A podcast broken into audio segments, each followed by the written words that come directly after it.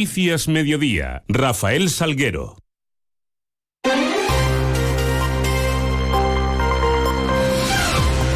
Muy buenas tardes, ¿qué tal? Son las 2 menos 20 y 10. Son los minutos que tenemos por delante para contarles noticias de Mérida y Comarca a esta hora y en este miércoles 21 de febrero, donde la primera parada la vamos a hacer para mirar hacia los cielos que nos acompañan. Conocemos la previsión con la ayuda de la Agencia Estatal de Meteorología. Luce Peda, buenas tardes. Buenas tardes. Último día con 20 grados o más en Extremadura durante la tarde, alcanzando 21 grados en Badajoz, 20 en Mérida y 19 grados en Cáceres. Por la tarde aumentarán las nubes medias y altas y mañana ya los primeros cambios. Comienzan a bajar las temperaturas con máxima de 16 en Cáceres, 18 en Mérida y 19 en Badajoz. Mañana el cielo nuboso cubierto y esperamos precipitaciones débiles, tendiendo a intervalos de nubes sin descartar brumas y bancos de niebla. El viento del suroeste, atención, arreciará alcanzando rachas fuertes y girando a noroeste por la noche. Y el viernes las temperaturas seguirán bajando y bajarán de forma más notable. Es una información de la Agencia Estatal de Meteorología. Nueve minutos para menos diez. Continuamos. Regresaban este miércoles eh, con intensidad las movilizaciones de los agricultores y ganaderos extremeños tras unos días con un perfil algo más bajo. Sí que se congregaban ayer en torno a medio centenar de manifestantes a las puertas de la Consejería de Agricultura para intentar ser recibidos por la consejera titular del ramo en la Junta de Extremadura, Mercedes Morán, que finalmente no recibió a estos eh, agricultores. Por otra parte, y diversos focos eh, de atención y puntos de interés en esta jornada, UPAUCE Extremadura y Asaja está manteniendo hoy una serie de concentraciones en Badajoz. Además, han realizado diversos cortes de carretera, en concreto el la 51 en Puerto Urraco y la Nacional 430 en el puerto de los Carneros. También hoy la Unión es protagonista en Madrid, en este caso, donde decenas de tractores que partían ayer desde la localidad eh, de Miejadas llegaban a la capital. Esta mañana se juntaban con esas cinco columnas para eh, sitiar las puertas del Ministerio de Agricultura, colapsar hasta ahora también la capital. Allí quieren apuntar sus reivindicaciones que nos contaba el secretario regional de la Unión, coordinador también nacional de la Unión de Uniones, Luis Cortés. Lo que solicitamos hoy aquí son competencias exclusivas del ministro de Agricultura, ni de las comunidades autónomas ni de la Unión Europea. La paz, hay que quitar muchísima burocracia impuesta por reales decretos publicados por el Consejo, aprobados por el Consejo de Ministros. Competencia exclusiva del Gobierno de España. Hay que simplificarla y tenemos que hacer que la política agraria comunitaria sea agraria, no medioambientalista. El segundo punto también es competencia exclusiva del Ministerio de Agricultura. Ley de la cadena alimentaria. Desarrollar el artículo 9 que establece que los agricultores puedan repercutir los costes de producción en el precio final del producto, para no vender a pérdida, tal como aseguró el propio presidente del Gobierno en sede parlamentaria. Y tercero, queremos un control de las importaciones para que lo que se importe venga en las mismas condiciones que nos obligan a producir a los agricultores españoles. Noticias en Onda Cero Mérida. Y cambiando de asuntos, el Ayuntamiento de Mérida está elaborando un censo de las viviendas y ultima también un informe veterinario para poder intervenir ante la proliferación, aseguran, de palomas en la corraleta de la Antigua. Así lo subrayaba el delegado de Sanidad, Marco Antonio Guijarro. La actuación que quiere emprender el Ayuntamiento primero es localizar las distintas viviendas que están eh, deshabitadas y que son potencialmente el foco de presencia de estas palomas. Una vez identificadas estas viviendas y localizadas, se ha hecho un informe de la policía local para dar eh, testimonio de, que las viviendas están deshabitadas. siguiente paso ha sido pedir eh, la referencia catastral de estas viviendas en la delegación de urbanismo.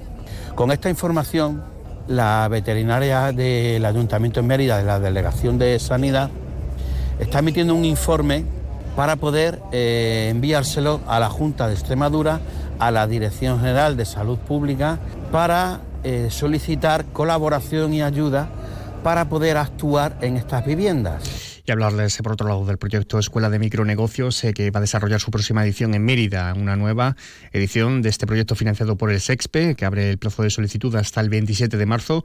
Se va a desarrollar durante cuatro meses, previsiblemente desde abril hasta julio, y se impartirá en forma presencial en dos sesiones semanales en horario de tarde. Las personas interesadas se pueden inscribir en la web www.escuelademicronegocios.es o también en el teléfono pueden informarse 667 693 207. Lo impulsa y lo celebra la Fundación Maimuna, desde la que nos contaba más Cristina Candelario. Y es un programa que está dirigido a personas emprendedoras que quieran poner en marcha un pequeño negocio o personas empresarias que tengan una microempresa y que necesiten dar una vuelta o, reorientarla o hacer otra cosa diferente de la que, de la que vienen haciendo. Nuestro objetivo con el programa es ayudarles a poner en marcha esta idea o, a darle una vuelta a este negocio desde una perspectiva totalmente práctica y, apoyándose en personas empresarias de su entorno que probablemente conozcan por ser negocios que están en sus barrios o que están en sus calles y que les van a ayudar y que les van a acompañar en este proceso de desarrollar su, su propia microempresa. Nosotros desde la Fundación y desde, bueno, pues desde las administraciones públicas somos conscientes de lo complicado que es emprender, del entorno de incertidumbre en el que, en el que vivimos y de lo que se juega una persona emprendedora con un pequeño negocio. Y una cita para este fin de semana será la instalación de la institución ferial de Mérida, IFEME, cuando llegará el sábado y el domingo el Manga Fest, una nueva edición que además está teniendo un éxito importante de público ya. No hay entradas para el sábado, las del domingo se encuentran vendidas en un 80%.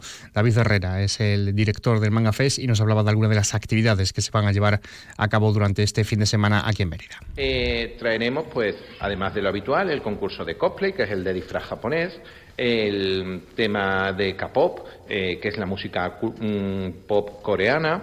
También traeremos muchísimos temas de videojuegos, con torneos, realidad virtual y eh, las últimas tecnologías. Y un apunte en clave de sucesos. Un hombre de 48 años ingresaba en estado grave en el hospital de Mérida con policontusiones y aplastamiento vertebral tras un accidente de tráfico que tuvo lugar en el choque de un coche y una moto en la A66 ayer, en la tarde de ayer, a la altura de la localidad pacense de Aljucén. Una y 46, pequeña pausa.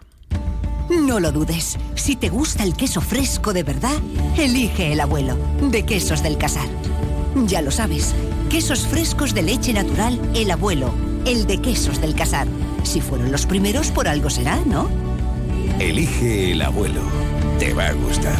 El queso fresco El Abuelo ha sido galardonado con el Cincho de Oro en los premios Cincho 2022. Información de última hora en Grupo Gedauto. Peugeot 2008 de enero de 2024 con un descuento de 4.200 euros. Véalos en exposiciones del Grupo Gedauto y en grupogedauto.com. Automoción del Oeste pone a su disposición 10 unidades de Mercedes Clase A 250E híbrido enchufable con hasta 87 kilómetros de autonomía eléctrica y desde 350 euros al mes. Te regalamos por la compra el wallbox y la instalación valorada en 1.800 euros. Súmate al cambio con Automoción del Oeste y consigue tu Mercedes híbrido enchufable.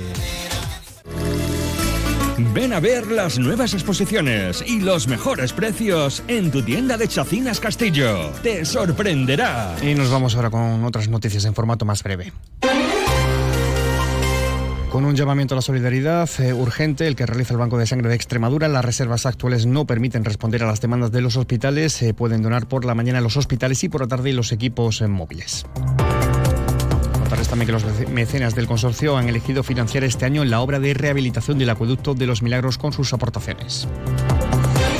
Y el consorcio retoma precisamente hoy miércoles su seminario sobre patrimonio. Lo va a hacer a partir de las 8 en la sala de Cumanos, conferencia a cargo de Pedro Mateos del Instituto Arqueológico de Mérida y de María, María Paz Pérez Chivite del consorcio, que van a hablar sobre las últimas actuaciones acometidas en la cave del teatro.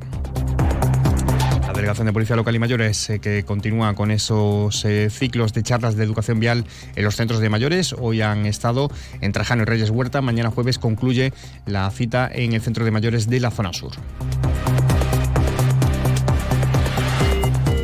También les contamos que el arquitecto Rafael Moneo impartirá una conferencia titulada Perfil de Dionisio Hernández Gil. Será hoy miércoles, esta tarde, en la Asamblea de Extremadura a partir de las 7. Y concierto para este viernes organizado por la Sociedad Filarmónica Esteban Sánchez en el Centro Cultural de Santo Domingo a partir de las 8 a cargo de la acordeonista Marta Cubas, con piezas que irán desde el barroco hasta la música más contemporánea. También el ciclo de Harry Potter que continúa en el Centro Cultural Santo Domingo este viernes a las 7, sexta parte de la saga, en este caso Harry Potter y las Reliquias de la Muerte, primera parte pues así con ese apunte, escasos segundos no se paran de las 2 menos 10. Ya saben que pueden seguir informados a través de nuestra web, de nuestras redes sociales. Y ahora les dejamos con toda la información regional, toda la información de Extremadura. Pasen un feliz resto del día, un feliz miércoles.